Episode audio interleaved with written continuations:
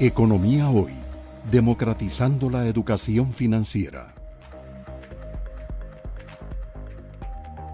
Gracias por estar con nosotros en un nuevo programa de Economía Hoy, democratizando la educación eh, financiera. Me complace el día de hoy, como siempre ha sido, la voluntad de ayudar con este programa de educación financiera con el doctor Rodrigo Cubero, presidente ejecutivo del Banco Central de Costa Rica. Así que bienvenido, don Rodrigo, de nuevo. Muchísimas gracias, Gerardo, por la, por la invitación. Como siempre, un, placer eh, participar en estos programas que eh, siempre, siempre también he tenido eh, mucho, mucho interés en participar, y en parte porque, porque considero que este programa, Gerardo, que, que, que usted hace es una contribución maravillosa para la educación financiera en Costa Rica, de manera que aportando un granito de arena para esa educación financiera, me, me complace muchísimo poder participar en este programa.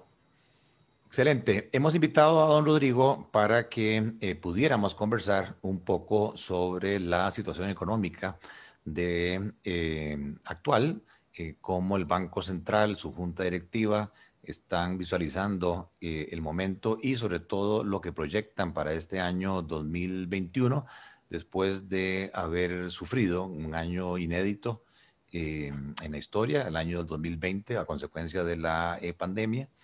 entonces, don Rodrigo, tal vez arranquemos por ahí. Hay mucha inquietud, este, hay bastante preocupación. Yo diría que uno de los temas principales, obviamente, es el tema del desempleo. Eh, alrededor de 14 mil compañías se acogieron a la posibilidad de suspensión de contratos laborales, de reducción de jornadas laborales. Eso afectó a 150 mil personas eh, que no reciben ingreso, que tienen los contratos suspendidos, y eh, afectó a cerca de 70 mil personas a las cuales se les redujo la jornada eh, laboral. De ahí que es muy importante que usted nos explique, bueno, cómo se liga esa situación del empleo, del desempleo, con la actividad económica y qué es lo que el Banco Central está previendo para este año 2021.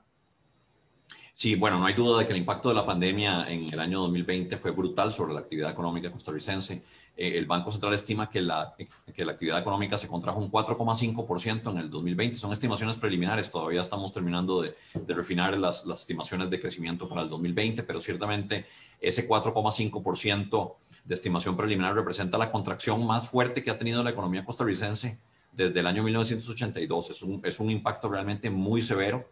que se manifestó a todo lo largo y ancho de la economía nacional, pero que afectó con particular eh, gravedad a, algunos segmentos de la actividad económica, particularmente los ligados con el turismo. Por ejemplo, eh, la actividad de hoteles y restaurantes se contrajo eh, alrededor de un 41%, la actividad de transporte público y privado se contrajo alrededor de un 22%, el, el sector comercio también muy fuertemente afectado por las medidas de restricción sanitaria. Y, por supuesto, todos los demás segmentos de una u otra forma también tuvieron que ajustarse al, al impacto de la pandemia incluyendo eh, ajustar sus modos de producción. Eh, pero algunos, algunos segmentos más bien eh, resultaron o, bien resilientes o incluso ganadores en el año 2020. Por ejemplo, las industrias de, de, apoyo, los servicios de apoyo empresarial en general no les fue tan mal, tuvieron una contracción de 0.9% en el 2020. la agricultura con una contracción también de 0.9% que se explica en parte por el hecho de que el consumo de alimentos de, parte de los costarricenses y del, resto de la población mundial se mantiene relativamente fuerte aún en tiempos de pandemia. Y la manufactura eh, fue el, sector que más claramente eh, destacó en el, en el caso de, del 2020. Eh, aquí se dio más bien una aceleración del crecimiento económico en el, en el, sector de, en el sector de la manufactura, pero estuvo mm, básicamente eso explicado por el aumento en, muy fuerte en la producción de, de, productos manufacturados de zona franca. Eh, en particular las exportaciones de, dispositivos médicos en, desde empresas de zona franca, eh, tuvo un repunte muy importante en la segunda mitad del año y eso llevó a que la manufactura como un todo eh, creciera un 3,3% en relación con un 1,9% que había crecido en el 2019. Es decir, el crecimiento se acelera más bien en el año 2020, pero de nuevo, eso es explicado fundamentalmente por la, eh, excelente, eh, el excelente desempeño de las empresas de zona franca y particularmente las de dispositivos médicos, que eso también muestra que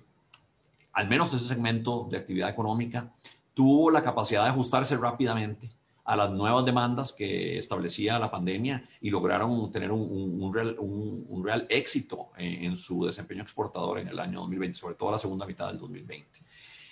Em, sin embargo, habiendo dicho todo esto y en particular enfatizando que esta fue una contracción muy, muy severa eh, y, en, el contexto histórico realmente brutal, porque no habíamos tenido algo de esta, de esta magnitud desde 1982, eh, sí es importante manifestar que, eh, Costa Rica no sufre em, una contracción económica de las dimensiones que lo tuvieron otros países de América Latina, es decir, que nuestra contracción más bien fue relativamente benigna en relación con lo que se vio en otras partes de nuestra región. Em, eh, algunos países centroamericanos muy fuertemente afectados,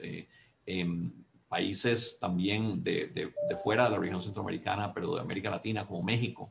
Chile, Colombia, tuvieron afectaciones mucho más severas que las de Costa Rica eh, y, cercanas en el caso de México, por ejemplo, a, una caída de doble dígito, es decir, del 10%. Lo mismo para la economía europea en general, una contracción cercana al 10%, eh, y ahí economías como la española con una contracción todavía mayor.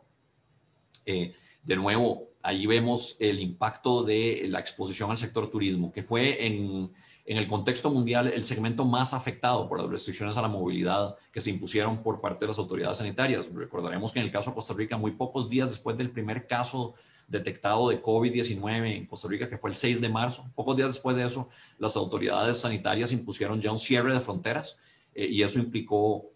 básicamente el colapso total del ingreso de, turistas a Costa Rica y consecuentemente de, los, ingresos de divisas por esa vía. Pero lo mismo ocurrió en otros países que tuvieron que eh, imponer igualmente medidas de cierre de aeropuertos eh, y esto eh, en, el caso, por ejemplo, de República Dominicana o mencionábamos el caso de España, que son países con mucha exposición al sector turismo, implicó una, una brutal afectación a la actividad económica como un todo. Entonces, muy fuerte el impacto de la pandemia, relativamente benigno en términos eh, de lo que ocurrió en otras partes de la región, incluso otras partes del mundo, pero sin duda muy fuerte y, ciertamente desde el punto de vista histórico una contracción inédita eh, desde 1982. Eh, y esa, esa contracción fuerte que, como decíamos, afecta en particular a algunos sectores,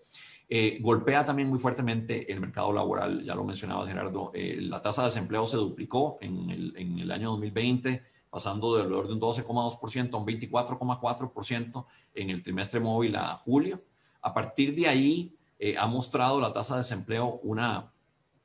una leve moderación eh, o una gradual moderación. Más bien ya, ya vamos eh, al, trimestre móvil que cierra en enero, según los datos del INEC, estamos ya en 19,1%, desde ese 24,4%. Es decir, que sí, ha, habido una recuperación moderada del, del, del, del mercado laboral eh, en línea con lo que también se ha visto en la actividad económica, que ha sido una recuperación a partir del segundo semestre del año pasado. Esto también básicamente concuerda con el patrón que hemos visto en otras partes del mundo.